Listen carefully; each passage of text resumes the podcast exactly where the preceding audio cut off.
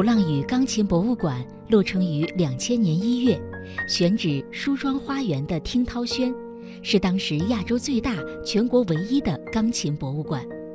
馆内收藏了一百多架来自世界各国的名古钢琴和百盏古钢琴灯台。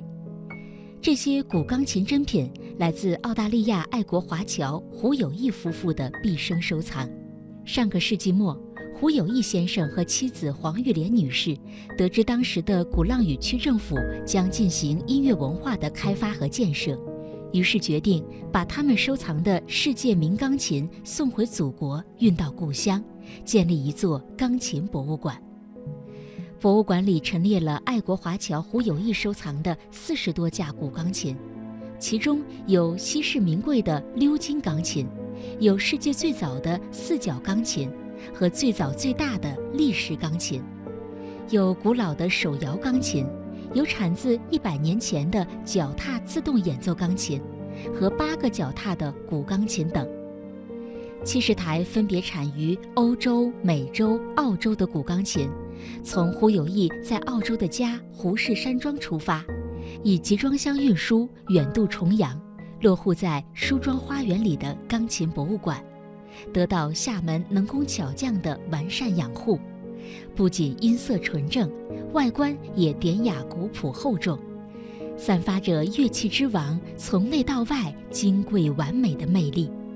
参观一次钢琴博物馆，等于浏览了一遍世界钢琴发展史。钢琴都是由这边这位旅澳华人胡友义先生个人收藏的，他是鼓浪屿人。一九三六年出生于鼓浪屿，后旅居澳大利亚。二零零零年，他将毕生收藏的钢琴运回了故乡鼓浪屿，建立了鼓浪屿钢琴博物馆，是国内第一家专门展示世界各国名古钢琴的专业博物馆。那在我们展馆中展示了九十八架名古钢琴，参观这里就可以了解到早期钢琴的一些特点。我接着带大家来看一下，像这是十九世纪中期德国柏林制造的，琴上设计了油灯，因为那时没有电，用来照明。键盘用的材料跟现代的钢琴也不一样，白色的是象牙做的，黑色的是乌木。这是两种天然颜色的材料，它有个好处，弹琴的人手如果出汗了会吸汗，防止手打滑。但后面为了保护野生动物，现在就不用象牙键了，现在用的一些化学键。那早期钢琴的外观也比较讲究，因为当时贵族家庭买上钢琴放在家里面是一种身份的象征，有钱的家庭会买，不一定会弹。像这架它用的上等的桃花心木做的外壳，我们看到上面花纹都是木材本身天然形成的木纹。那琴腿上的雕刻也是很漂亮的。好，那么往中间可以看到，这个是音乐家制造的钢琴。因为当时制琴师一般是木匠，克莱门蒂他是第一位音乐家去制造钢琴，也因为他在音乐方面的贡献，他被称为古钢琴之父。这架是一八零一年制造的，也是伊馆最早的琴。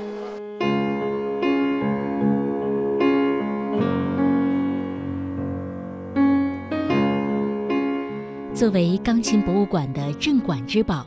克莱格可以说是世界上绝无仅有的一架羽管键琴，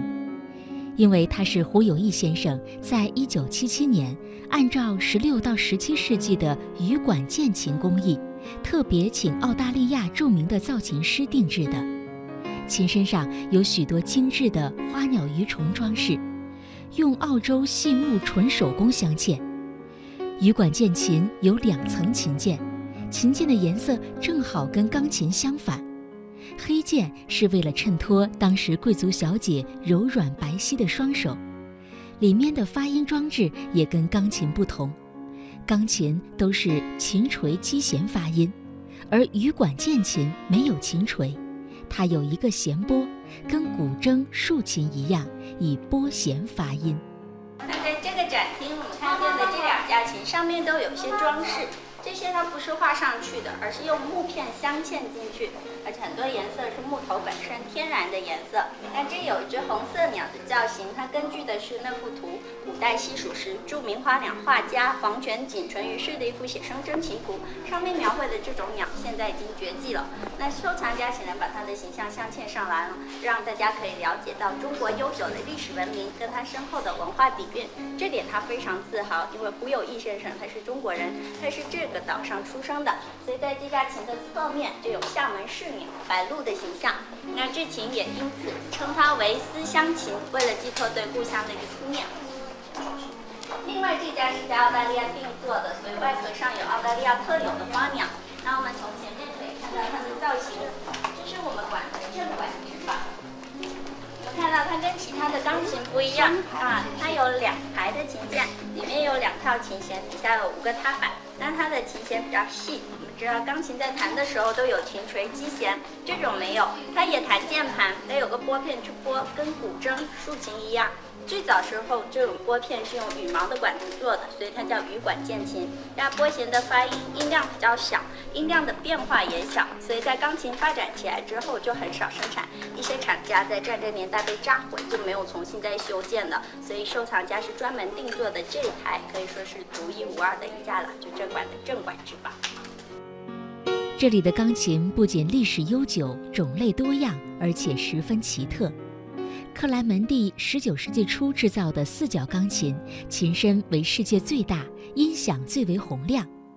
钢琴制造大师舒南1906年制作的双键盘的古钢琴，有四套琴弦、八个踏板、两层琴键，且黑白琴键颠倒。另外，博物馆里还有琴内镶有三个皇冠的皇室御用钢琴。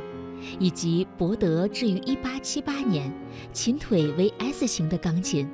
还有街头艺人卖艺的手摇街头钢琴，以及世界上零件最复杂的风琴等等。像这架是放在帆船上使用的琴，所以我们看到它的设计有个地方跟其他钢琴不一样，键盘是可以收的，如果要弹的时候再往外翻下来，不用的时候往里收，它也比较节省空间。那这是一九四五年制造于爱尔兰的伦德，但当时经历了两次世界大战，经济比较萧条，所以这架琴的时候，它一些材料选择跟传统做钢琴用的不一样，像里面的击弦机跟键盘都是塑料做的，它这个零件坏了就不能重新再修复，所以这种琴可以说是最蹩脚的琴，很快就被淘汰，这厂家一年时间也就倒闭了。游览鼓浪屿钢琴博物馆。人们不仅可以聆听那古老的美妙琴声，也可以在古琴上演奏乐曲，亲身感受钢琴音乐的魅力，同时也了解了世界钢琴艺术百年来的历史发展状况。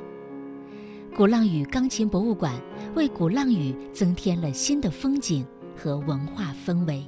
那最后在这里感谢，我们演奏的是在这家一九三七年的布鲁。